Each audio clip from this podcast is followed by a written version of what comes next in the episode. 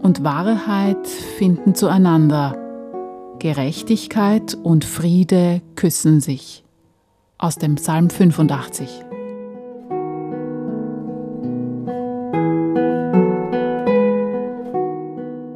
Ich werde sehr ungerecht behandelt. Niemand versteht mich.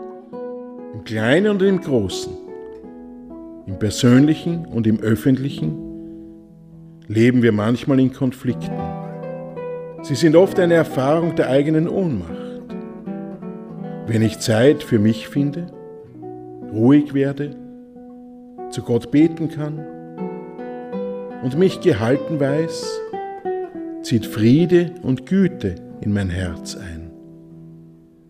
Daraufhin ist es mir möglich, mich der Wahrheit und den Fragen der Gerechtigkeit zu stellen. Ich brauche keine Angst, um diese Welt zu haben.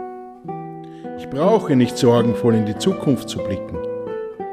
Vielmehr lerne ich auf diese Weise, wie ich mitwirken kann, dass diese Welt und diese Kirche Gottes besser werden wird.